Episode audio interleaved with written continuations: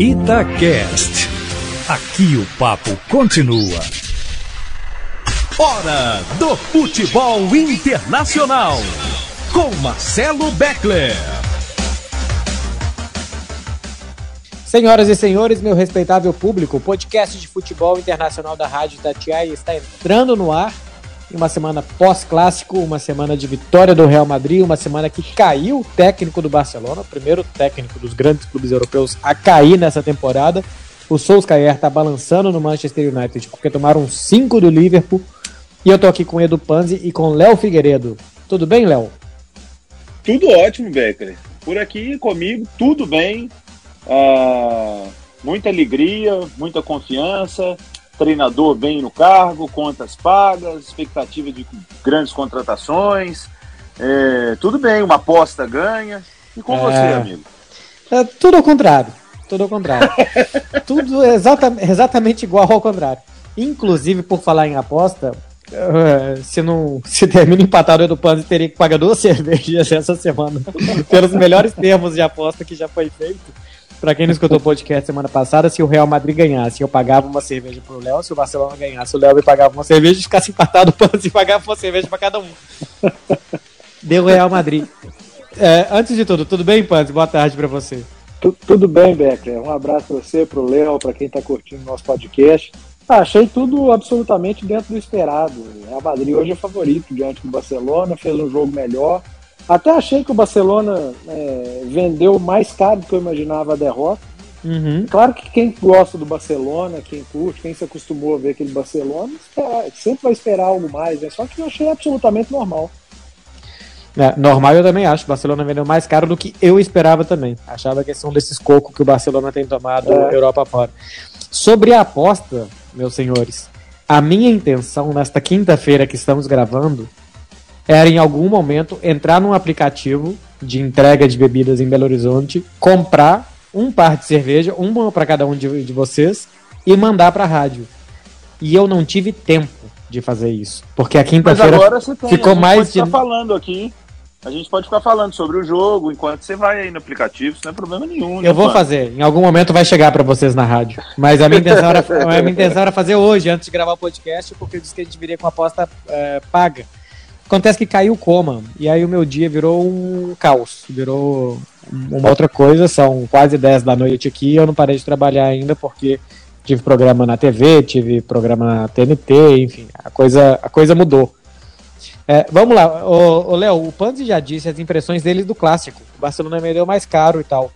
Qual que foram as suas impressões do jogo que a gente teve no domingo passado aqui em Barcelona? É, eu, eu não me surpreendi muito com o jogo, nem com o resultado, assim como vocês, pelo momento, né, pela, pela estrutura, pelo time que tem hoje. O Real Madrid venceu o clássico. É, chama muita atenção é o Real Madrid ter vencido os últimos quatro clássicos, né? Cinco? Isso chama. Cinco, né? Então, Acho que são tá cinco, sim. Isso chama muita atenção, que isso não é uma coisa comum. O Real Madrid ganhar dois clássicos em sequência jogando no Camp Nou. Eu vi uma matéria outro dia, isso aconteceu em 1960 e tal. Então é, é muito marcante realmente, por mais que tecnicamente claro, seja... claro que a próxima vez seria quando eu estivesse aqui, né? Caramba. Então, mas eu, eu acho que o Real Madrid soube controlar o jogo. O Real Madrid não é um time que, que se impõe tanto assim. Eu já ia falar como o Bayern, né? Que tomou cinco aí do Caramba. Uhum. Mas o Real Madrid também não, não é um time tão intenso. Então ele vai controlando o jogo fez 1 a 0 conseguiu fazer o 2 a 0 aí o Barcelona fez um gol no finalzinho. É, não vi nada demais, não vi uma coisa no Real Madrid que me enchesse os olhos, falando, ó, tá vendo? É, tá no caminho certo, isso não. Mas eu um vi. jogo, um... você viu? Eu também vi. Eu, eu, também eu vi. vi e eu quero debater aqui. Vinícius Júnior. Então, Cara, era a única é. coisa que eu ia falar. Eu ia falar, a única coisa é. que eu acho que está em uma constante evolução é o Vinícius Júnior. Ô Panzi, é um tormento esse moleque. Cara, o primeiro e o segundo ele vai passar. A questão é se o terceiro vai fazer falta ou se ele vai para cima do terceiro também. Mas do primeiro e do segundo ele vai passar. Não, certamente. Eu até perdi minha concentração aqui, vendo o pênalti que o Medel cometeu agora. É, eu vi agora também. Estamos aqui acompanhando o nosso. Estamos aqui acompanhando o nosso Bolonha 38 e já está quase 2 a 0 na é, pênalti aqui Em tempos de VAR, o cara faz um bloqueio de vôlei dentro da área. Mas vamos lá. É, além do Vinícius Júnior, eu achei que foi um partidaço, principalmente no primeiro tempo, do, do Modric. Impressionante o que esse cara jogou Uhum. e, ele, e, ele, e ele é muito importante nessa, nessa evolução, pelo menos eu acho, do Vinícius Júnior, porque ele é o cara que está lá iniciando aquela transição ofensiva, né? E me chamou a atenção essa transição do, do Real Madrid, muito rápida. O Barcelona não achou o Real Madrid quando roubava essa bola no campo de defesa e saía para o contra-ataque. E sempre pelo lado esquerdo, sempre com o Benzema participando desde lá do meio de campo, com o Vinícius Júnior. E se usou um tormento, e realmente foi um tormento durante todo o jogo. E eu acho que isso me chamou a atenção do Real Madrid, essa transição com a participação desses três caras, do Modric, do Benzema e, e, do, e principalmente do Vinícius Júnior. Eu queria lançar uma pergunta para vocês aqui. O Vinícius Júnior é hoje o melhor brasileiro jogando na Europa? Hum, boa pergunta, hein? Porque Depois se a gente for pegar. lançar uma. Ó, va- vamos pegar aqui, ó. Tem os defensores, né? Eu acho que Casemiro. o Casemiro, é. Você acha que o Casemiro tá jogando mais que o Vinícius? Essa temporada Acho do é. Casemiro eu tô achando discretinha, hein? Até porque não tá sendo tão exigido ainda, né? O- É. Pra mim, o Casemiro é muito exigido em jogos que o Real Madrid é muito atacado, né? E, e aí ele, so- ele, ele vai muito bem nos desarmes, na armação de jogo. é, mas eu, eu ainda acho, né? O Casemiro mais jogador, isso é, isso é evidente. Mas talvez seja, né? Em termos de, de chamar a atenção, o brasileiro mais valioso hoje na Europa, talvez seja o Vinícius Júnior. E só para complementar uma coisinha que o Beckler falou sobre o Modric, é, é impressionante como assim, parece que o tempo pro Real Madrid passa mais devagar, sabe? Eu tenho esse sentimento assistindo o jogo. Parece que o jogo é muito lento. Kroos, Modric, Casemiro, e eu sempre fiquei cobrando assim, ah, tem que pôr o Camavinga, que inclusive começou jogando no empate 0 a 0 com o Sassuolo, mas ah, tem que pôr os moleques para dar mais, mas cara, mas eles não erram passe. Uhum. Eles controlam o jogo, é meio que eles, eles põem a bola debaixo do braço e falam, o jogo vai ser assim, ó. Eu vou fazer isso, isso e isso na hora que der assim. Na hora que você pegar a bola, você tenta fazer uma coisa, eu te marco. Mas o jogo é meu. É, é uma qualidade técnica de, de domínio de bola e de passe de Kroos e Modric que é um, que é um absurdo. Eu, eu não consigo ver, sinceramente, um outro meio campo em algum clube no planeta que tenha tanta qualidade de passe. Vocês podem me dizer algum clube que tenha tanta qualidade de passe? O Bayern de Munique. Eu acho que com Kimmich e quando joga Goretzka, esses dois são similares. O Kimmich eu acho que é do nível do Kroos e do Modric. O eu Goretzka acho. não. Inclusive, acho que o Kimmich é o, o sucessor do Kroos. É, é. Que era o sucessor Aliás- do Balak, né? O Bayern de Munique perdeu a seriedade, né, Becker? Tomou de cinco. Caramba, cara. Cara, e eu não sei se vocês assistiram o jogo. Eu assisti. Eu assisti. Não, não. Foi, e foi assim, irreconhecível como o Bayern de Munique lento, o Borussia Mönchengladbach mais intenso, roubava a bola, não errava passe. Incrível como tudo deu certo pra um, tudo deu errado É, pra outro, né? Se o Renato Gaúcho fosse técnico do Bayern de Munique, ele ia dizer que ah, não foi o nosso dia. E seria a explicação do, é, para derrota por 5 a 0 Mas, ô Becker, só, só. Mas eu acho que é uma boa explicação nesse caso do Bayern, hein? É, Porque do se Bayern- a gente pega os Bayern, jogos assim, anteriores, era 4x0, 5x0, 7x0. Sim. Teve um dia que nada saiu. Do Bayern de Munique, realmente. Acho que o Renato é um bom nome para o futuro do, do Bayern de Munique. Não Mas tem só- praia, hein, Monique? É, voltando pro, pro, pro clássico, o Becker, chamou atenção, antes dos dois gols do, do Madrid, o Barcelona tinha perdido dois gols, né? É. Debaixo da trave ali, do primeiro então, me fugiu o nome de quem perdeu. Acho que foi o Dest. Serginho Serginho. Foi o Dest. Impressionante, era para ter saído na frente ali, não vou dizer que ia ganhar o jogo, mas ia Muda o botar um jogo. tormentozinho. É, muda o jogo. Qu- Quando você tem um time que não, é, que não é tão bom e que claramente é pior do que o adversário, quando você tem a primeira chance, cara, você tem que bater. Nossa. Porque, se- porque senão depois vão te bater. É. Não pode perder aquele tipo de. Eu gostei de dessa teoria da quinta série. Se você tiver a chance, bata primeiro, porque depois você vai bat- vão bater em você. Cara, se você é o mais fraco, você tem que bater primeiro. Isso, para quem tá escutando a gente agora e quer brigar na rua, se você for fraco, Meu Deus. É, se, bate você, se você né? está na quinta série e tá ouvindo a gente, bata primeiro e depois corre. Basicamente, você tinha que fazer o Barcelona. Porque se te baterem primeiro, cara, não dá. Porque depois que o Real Madrid fez 1x0, o Real Madrid fechou, esperou e ficou tentando armar contra-ataque com o Barcelona praticamente não criando nada, nada, nada, nada. É aquela briga que o grandão coloca a mão assim, na- na testa do pequenininho e o pequenininho fica dando soco no vento. É, tinha que ter golpeado primeiro. É, é uma pena, assim. É uma pena que o Barcelona tem um elenco tão frágil que, que tem que se colocar nessa situação. Ô Beckler, e, o, e a hum. saída do, do, do Coman? Porque eu vi você falando na, nas redes sociais, e mas agora, para a gente intensificar um pouquinho mais na explicação, isso soluciona é, quantos por cento assim, dos problemas do Barcelona, uma troca de treinador, Roberto? Eu, eu acho que uns 30% talvez, porque falta material humano mesmo. O, o tal do Serginho Deste está jogando de ponta, porque o Barcelona não tem jogadores para escalar nas posições. O Barcelona não tem um ponta hoje. Não é que não tem um ponta bom, é que não tem um ponta ruim para escalar. Porque não tem. Não tem um jogador para colocar ali. Tá com meio time machucado. Ansu Fati, Frank de Jong, Pedri, Dembele, Ronald Araújo. Cara, são jogadores muito bons e muito importantes para estarem machucados. Só que o técnico também não consegue colocar os que estão jogando nas suas posições corretas para jogar bem. Memphis está jogando menos, Coutinho está jogando muito menos do que pode, Busquets joga muito menos no Barça do que na seleção, e por aí vai. Então acho que a saída do Coman, e se chegar o Xavi, que aparentemente é o que vai acontecer, vai dar ao time mais coerência, ele vai potencializar o que os jogadores têm de melhor, vai jogar num esquema que os caras estão mais acostumados. Não, mas tal. você tem, mas você tem certeza assim que o Xavi vai conseguir, porque o Xavi está começando a ser treinador agora, né? É. Eu não tenho certeza que ele vai conseguir não. É, e essa é a grande dúvida, porque se ele treinar tão bem igual ele fala, e eu acho que ele fala bem porque ele vê bem, ele não é um só um cara que tem boa retórica e tal. Ele de futebol, né? Ele, ele entende, cara. Ele entende. Isso eu acho que ele só, ele só conseguia jogar tão bem, fazer tão bem com os pés, porque ele tinha tudo aquilo na cabeça. E hoje, quando a gente vê ele explicando futebol, a gente vê que ele, assim, as ideias dele, como jogar esse jogo ofensivo, de posição e tal, o conceito que ele tem disso tudo, de como controlar todas as fases do jogo, é sensacional. Outra coisa é que ele consiga colocar isso em prática, que os jogadores entendam e executem. E outra coisa é que os jogadores que não são bons do Barcelona hoje, alguns que não são tão bons ou que faltam para aquelas posições, que eles consigam fazer. Então tem que ver se vai dar certo ou não, mas pelo menos é melhor você ter um técnico que saiba o que quer fazer e faça, do que um técnico incoerente, como era o Coma. Já é alguma coisa. É, eu confesso que eu tô torcendo, viu? Pro Xavi ah? dar certo? Não, pra dar errado, né? É. É. O que, que vocês acham, vendo de longe? O que, que você acha, Fanzi? Ah, Beckler, eu acho um tremendo interrogação.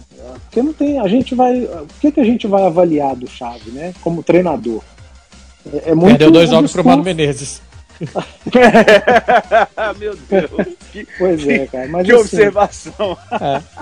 É, é, muito do discurso dele. Eu já assisti alguns vídeos dele explicando mesmo. Realmente, a gente para e fica tentando entender, e ele é muito bom na retórica, bom de falar, mas sinceramente, ele vai pegar o tamanho do Barcelona, um dos maiores clubes do mundo. Eu sei que ele tem história lá, que ele vai chegar e vai ser o dono da casa, que ele nunca deixou de ser. Mas eu acho que é um tremendo de um ponto de, interrogação e ele chega no pior momento do clube nos últimos, na, nas últimas décadas, sei lá. É, eu não consigo cravar se vai ser bom, se é ruim, se é uma boa escolha ou não, sinceramente. É muito diferente do caso do Zidane, né, Léo? Porque o Zidane tinha sido técnico do Real Madrid Castilha, auxiliar do Ancelotti. Ele já estava, parece que, muito mais pronto do que o Xavi, né? E ele tinha um elenco, né, Beckler? Ele é, tinha um time. Também. O Real Madrid já tinha ali uma espinha dorsal, já tinha um time que havia sido campeão com o Ancelotti, com alguns jogadores ali. O Zidane tem. Eu vi outro dia uma, um debate na ESPN, eles falando onde estaria o Zidane, que o Zidane recusou, né? Parece recentemente o Manchester United, falou que não estaria interessado. É, em, qual, em qual top 3, top 5, top 10 estaria o Zidane? Eu acho que o Zidane tem pouca amostragem para a gente poder colocá-lo entre os top 5 do mundo, sabe? Porque se uhum. você pegar o aproveitamento dele, é absurdo. Ninguém tem o aproveitamento do Zidane. O currículo o é fora do é normal. É. 80% de aproveitamento, assim, 240 títulos em 250 disputados, é um absurdo. Mas foram alguns anos ali de um Real Madrid que já tinha, assim, uma, uma maneira de jogar, que ele tem o mérito dele, porque você pega times que tem grandes elencos e treinador não consegue. O Pan citou o Renato Gaúcho aqui. O Renato ficava jogando pedra nos outros quando ele tinha um time que não tinha o dinheirão do Flamengo, foi pro Flamengo e não conseguiu fazer. Então, o Zidane tem méritos naquilo do Real Madrid, mas acho, inclusive, que ele está esperando cair ao Poquetino, porque ele quer ser técnico do Paris Saint-Germain. É... Eu, eu, acho que ele quer ser técnico da seleção francesa. Essa é a sensação que eu tenho. Também. Ele tá esperando Então, assim, passar a Copa de 2022. É, ele tinha um pouco mais de estrutura do que o Xavi, né? Já pronta. E o Xavi vai pegar um Barcelona muito arrebentado, né? Uhum. Com, com o pior momento, se não for o pior momento da história, dos piores momentos da história do Barcelona, onde tem uma lacuna técnica e uma lacuna é, psicológica. O torcedor do Barcelona está carente. O futebol está carente do Messi no Barcelona, sabe? Não é o mesmo clássico. Ô Beckler, você vai entender exatamente o que eu estou te falando. Não teve a mesma graça. Não teve a Ah, mesma Ô, Beckler, É porque é era, outra, nossa- era outra coisa. É. como é que a nossa gloriosa IPC está encarando essa, che- essa chegada, possível chegada do Xavi? IPC? É, a imprensa parcial catalã. Cara, os olhinhos deles brilham, Panzi.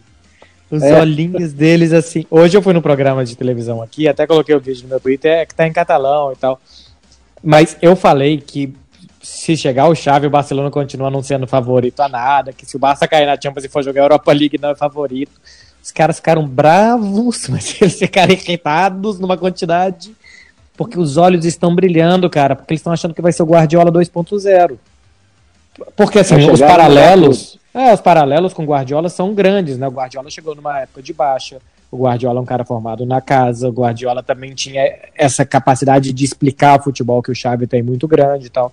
Só que quando o Guardiola chegou, cara, ele já tinha Xavi e Iniesta, que já eram caras de 24, 25 anos, experimentados e tal. Já tinha Puyol, que já tinha ganhado Champions. O Xavi e Iniesta já tinham ganhado Champions também. O Messi já tinha sido terceiro e segundo melhor jogador do mundo. Tinha Henry, tinha Eto'o. Cara, ele tinha um timaço. Nossa, que massa. Ele abriu mão do Ronaldinho, do Deco, é verdade, mas assim, é, ele tinha um muito bom time. O, o Xavi vai ter aqui Gavi, 17 anos, Nico, 19 anos, Ansu Fati, 19 anos, quatro cirurgias no joelho, com o Agüero, 33 anos, final de carreira, não para de se machucar. É muito diferente, mas eles estão achando que vai ser o Guardiola. Eu fiquei imaginando É. quando homem, eu falei, nossa, cara, fiquei imaginando qual é a reação da imprensa. E aqui outro dia você falou, né, que, que eles são muito torcedores, é bem diferente daqui do Brasil. São muito, e até por isso eu acho que o Marcelo Galhardo não vem. Porque é muito difícil um técnico que não conhece essa cultura daqui. As críticas da imprensa são muito passionais, cara. Elas são sempre passionais. Aí em Belo Horizonte, por exemplo, que a gente tem dois clubes, é mais normal que mesmo que você seja cruzeirense ou atleticano, que você dê uma segurada. Porque você não pode chegar na rádio e falar assim, nós temos que ganhar esse jogo sim ou sim. A gente não pode falar isso na Itatiaia. Os caras aqui falam. Porque nós, todo mundo sabe que é o Barça. É assim que funciona, pra vocês terem ideia. E em Madrid, mesma coisa? Mesma coisa, a diferença é que a imprensa de Madrid não é uma imprensa local, é uma imprensa nacional. Então pega mal quando eles fazem isso. O Marca, por exemplo, é um jornal que é vendido como o jornal de todas as torcidas. E é o jornal mais lido da Espanha, mais lido que é o país, que é o mundo, é mais lido que os jornais de notícia, né? Não só de esportes. Então, as coisas que são locais em Madrid, mas uma- em Madrid tem o Atlético ainda, que é um clube grande. O espanhol aqui é muito pequeno, cara. O- a segunda maior torcida de Barcelona é do Real Madrid. É Barcelona, Real Madrid. Aí depois eu acho que a terceira torcida é a do Betis, porque tem muito andaluz aqui na Catalunha. E depois acho que é do espanhol. Então aqui os caras vão na rádio, e aqui tem muita cultura de rádio, e eles falam: hoje, hoje nós temos que ganhar. Os comentaristas, os narradores, os repórteres. Nós temos que ganhar. Então, assim, é muito, é muito interessante, né? Pra eu viver isso, assim. Mas é muito É passional. diferente, Muito né? passional. É. É bastante Você diferente. acha que eu me daria bem na, na imprensa catalã, ou Beckler? Seria um contraponto interessante. Tem que ver quanto tempo você duraria, mas seria um contraponto. Pelo Quanto menos. duraria vivo, né? Tem É. que viver preso no calabouço, trabalhando só pela internet. Não, mas sério mesmo. um- Eu acho Ah, que não falar. tem ninguém na imprensa aqui anti-Barcelona. Na imprensa aqui de Barcelona. Não tem ninguém que se coloque como o anti-barcelonista em Barcelona. Não tem, cara. Não, essa, essa, esse profissional não tem espaço. Ah, mas Tem não gente- é, É. enquanto. é, não digo ele morreria, seria enterrado por causa de agressão, não. Não sobreviveria no, no ramo mesmo. Não tem Ele- audiência. Não, né? é, ele não tem público. E, por exemplo, eu aqui, eu torço pro Barça e tal, mas eu, quando, quando de vez em quando eu sou um pouco mais realista ou pessimista, o pessoal fica chateado. Mas um cara que fosse pra televisão ou pra rádio pra, pra ser um anti-Barcelona, um anti-barcelonista e tal, pra, enfim, pra falar muito mais defeitos do que qualidades, essas coisas, esse cara é demitido, cara, porque ele não tem espaço, ele não tem público, não tem ninguém que empatizar e gostar das coisas que ele ia falar. Mas sabe que isso tem um, um sentimento gostoso, sabe, como jornalista? Como eu tenho esse momento aqui no podcast com vocês, no, no, nas redes sociais mesmo, que o pessoal sabe que eu realmente torço pro Real Madrid, o, o, o Beckler com o Barcelona. Ter este momento, ter um pouco dessa liberdade, é legal, sabe? Eu, eu, eu acho isso legal. Eu, eu lamento que Mas nós não temos. São... É, É, nós o não mundo temos é maturidade para você falar isso de Atlético Cruzeiro, né? É, o mundo é muito intolerante, principalmente o Brasil é muito intolerante quanto a, a times de jornalistas, né, e tudo. Cara, e não vou dizer só o Brasil, não, porque eu não sei se já deve acontecer com você, Beckler, porque você tem muito mais seguidores do que eu. Existe torcida organizada do Barcelona que me xinga todos os dias. O Barcelona É. faz gol, eles mandam pra mim. O Real Madrid toma gol, eles mandam pra mim. O Real Madrid ganha, eles me xingam porque fala que foi roubado. Então, assim, um ódio completamente gratuito. Gratuito. E olha, é o Léo, torcedor do Real Madrid, um comentarista esportivo, apresentador da Rádio Tatiá em Belo Horizonte. Então, é, mas é gostoso é, poder um pouco se sentir torcedor em determinado momento, falar como torcedor brincar como eu brinco com você aqui. Eu sinto falta disso, sabe? E acho que ah, isso seria muito salutar na imprensa brasileira se não tivéssemos uma parte da torcida tão intolerante que julga o que você fala pelo time que você torce e não pela capacidade de, e o conhecimento que você tem. E eu tenho a sensação, Panzi, que isso piora com redes sociais, né? Porque nós somos já de uma época, nós três aqui, que a gente trabalhou antes de existir rede social. O patrulhamento ficou mil vezes maior, né? Ah, é. Não, mas aqui, eu quando eu era torcedor também, de vez em quando eu xingava alguém, algum comentarista, algum jornalista que falasse mal. Eu, sei, eu entendo a cabeça do torcedor. é, co- com a gente vai mudando, porque a gente vai trabalhando com futebol, a gente vai vendo muita coisa e vai perdendo aquela coisa, que- aquele sentimento de torcedor de arquibancada, comemora mais gol.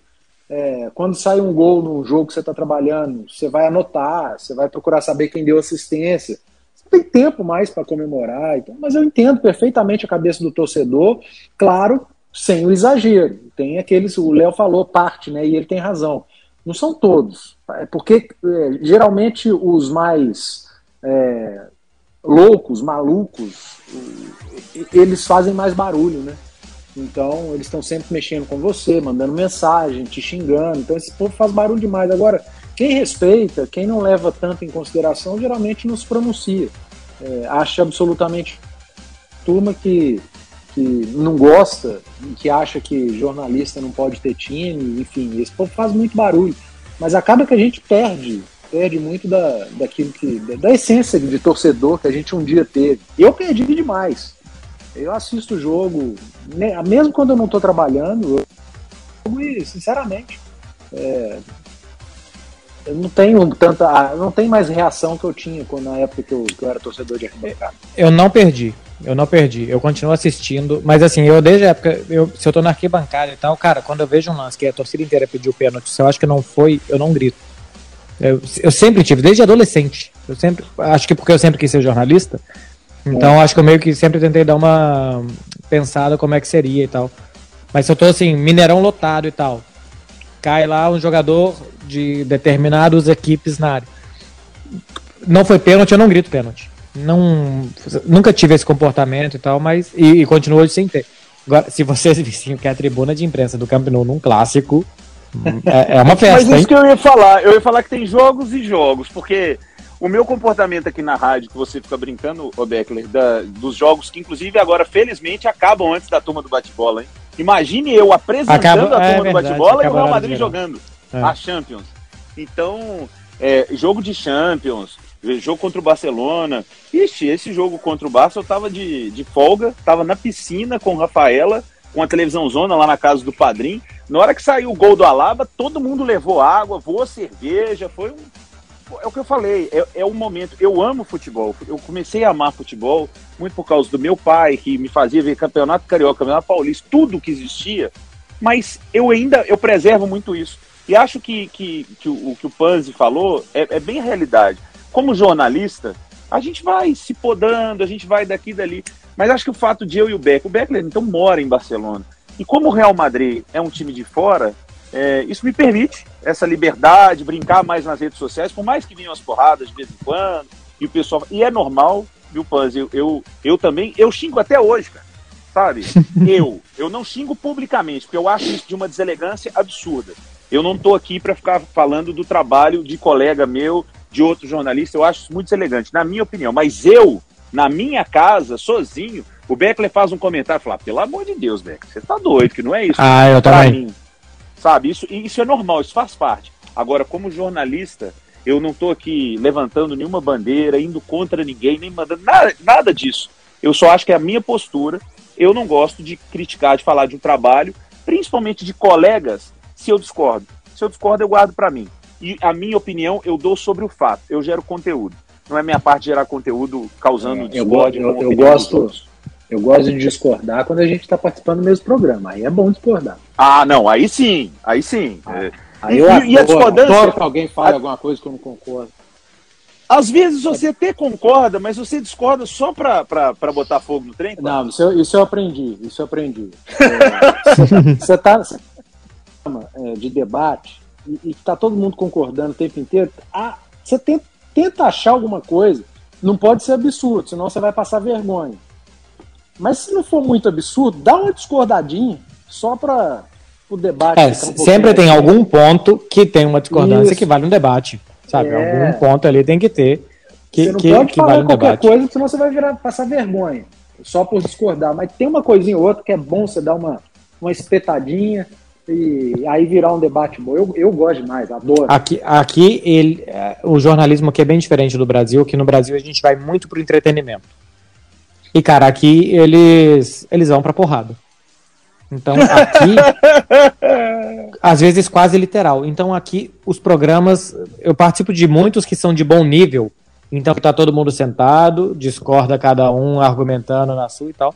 Mas, cara, tem esses tiringuito da vida, que é um programa todos os dias, de duas horas e meia, que começa meia-noite e que os caras passam duas horas e meia gritando sem parar. Tem que ter uma habilidade para você conseguir fazer isso todos os dias da sua vida e, e entreter quem tá do outro lado, que não é normal. Assim, sério, tem que ter uma habilidade muito grande para você Você conseguir tem que fazer ser isso. bom pra fazer isso também. É, porque eles, cara, do nada, eles criam uma polêmica muito grande sobre o absoluto nada. Outro dia foi um lateral. Alguém, tipo, fez um gol a partir de um lateral e o cara que foi cobrar o arremesso lateral deu quatro ou cinco passos a mais. E eles começaram a, a fazer gráficos de impedimentos com esses passos que o cara deu, falta que seria pênalti. Eles criaram uma tese em cima de um arremesso lateral, cara. E passaram duas horas debatendo. Isso é uma boa Becker, produção, um dia hein? mostra, É. um dia mostra a, co- como é no estádio do Barcelona na hora de um gol, filma. Eu não sei se pode. é, Não, se só alguém pra mim, achar- pô, mas eu mando no grupo. Eu mando no grupo. Um dia eu vou fazer. Um dia eu vou Fiquei fazer. curioso. Você pode fazer dois vídeos, por favor. Um quando sai um gol do Barcelona e outro quando sai um gol do Real Madrid. Vamos É, ou então, ou então assim, quando sabe aquele jogo que o time tá perdendo de 1 a 0 aí, sei lá, o Agüero não acerta uma e ele chuta mais uma pra fora, que todo mundo na arquibancada começa a xingar, os caras na tribuna também. Então, então é só fazer o Muito vídeo, bom. é só fazer esse vídeo. Ô meu povo, vamos nessa? Olha, eu só Vamos queria nessa. pontuar uma coisa aqui, já que falamos Hum. sobre treinador e comportamento e, e envolvimento com a imprensa, a gente precisa citar aqui o que aconteceu com o Manchester United, né? Porque É, até, até o momento ser, até o momento dessa tarde de gravação, Solskjaer ainda é treinador do Manchester. Ele ainda será, eu acho, até a próxima data FIFA. Ele vai. A não ser que ele tome uma porrada do Tottenham esse final de semana. Mas tem Tottenham, Atalanta, Manchester City. Eu acho que se nesses três jogos o Manchester passar mal, perder dois, empatar um, ganhar meio cagado e perder os outros dois, tomar mais uma porrada, ele cai. É, eu acho que se o United não tem outro treinador ainda é, na mira, para quê? Por que mandar ele embora? Né? O que, será que vai. O simples fato de dele ser mandado embora, o time vai ganhar, vai empatar, enfim, não vai perder. Se não tem um treinador na mira, vai com ele até a hora que tiver um, ó, vai ser fulano, vai ser fulano. Aí vai lá e manda embora. Tem é umas, tem umas entrevistas que envelhecem muito bem, cara. Na semana passada, o Fred Caldeira, da TNT, que para mim é o melhor repórter de entrevista do Brasil. É, e olha que eu trabalho no mesmo lugar que ele, eu tenho as mesmas oportunidades quase que de entrevista com ele, só personagens diferentes. E o que ele tira de jogadores e técnicos é muito melhor do que eu consigo e do que eu vejo qualquer outro fazer. O Manchester United ganhou da Atalanta 3 a 2 ele entrevistou o Bruno Fernandes. É. E uma das perguntas sobre o Solskjaer é, é, que está pressionado e tal, Bruno Fernandes falou, olha, é, a gente tem que confiar no técnico cada jogador acha uma coisa e tal, mas no final das contas, um tem que achar uma coisa. Então eu não posso fazer o que eu acho, o outro fazer o que o outro acha, o outro fazer. A gente tem que fazer o que o técnico acha.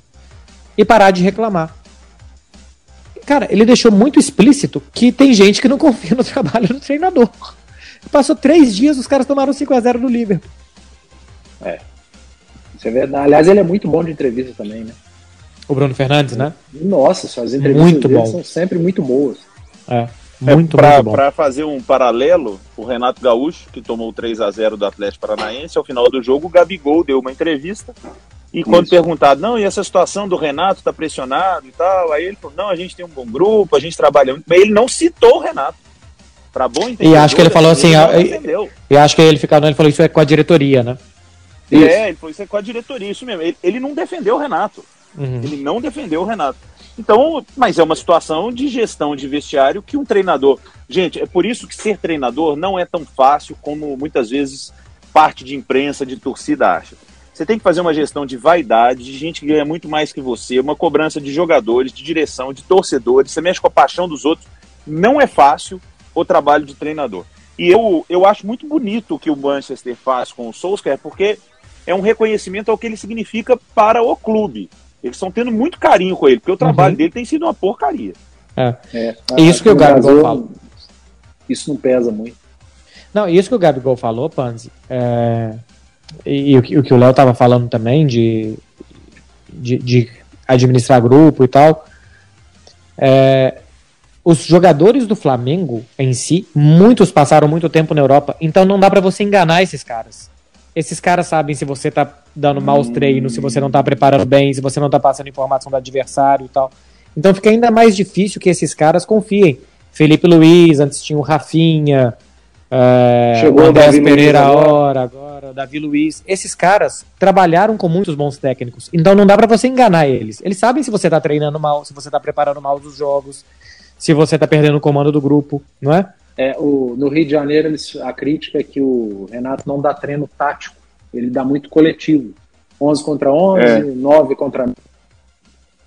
É, é aquele treino, a, a, moda da década de 90, 80. Não, não, não, vou dizer que esteja errado, mas um treinozinho tático com um time tão bom como é o do Flamengo, né? E só deixar uma pauta para o podcast da semana que vem, que eu vi essa discussão ontem e hoje aqui no Brasil, e a gente pode falar um pouquinho sobre, é, é um personagem do início do podcast, que é o Vinícius Júnior.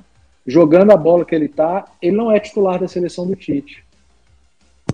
Pois é, é eu queria até puxar isso mais e fica para a semana que vem. Que para mim ele é o melhor Nossa. brasileiro da Europa e por que, que ele não joga na seleção? E quando entra, não joga também, tá?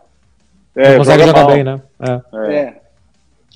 Vale a gente falar. Fica para a semana que vem. Semana que vem também tem pós-rodada de Liga dos Campeões para a gente ver aqui como foram os jogos. E eu espero que a gente já possa é, poder falar que eu paguei a aposta da cerveja. Léo Figueiredo, boa semana.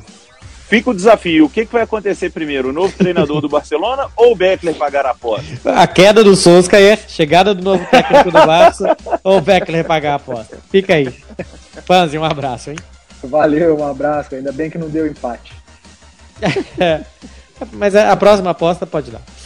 É, meu povo, esse foi o podcast de futebol internacional da Rádio Itatiaia. A gente volta na semana que vem falando de Vinícius Júnior e aproveitando também a semana de Liga dos Campeões para ver se tem mais queda de técnicos, resultados já para ser classificados e eliminados nessa rodada da semana que vem. Fiquem com a gente, a gente volta semana que vem. Um abraço, tchau.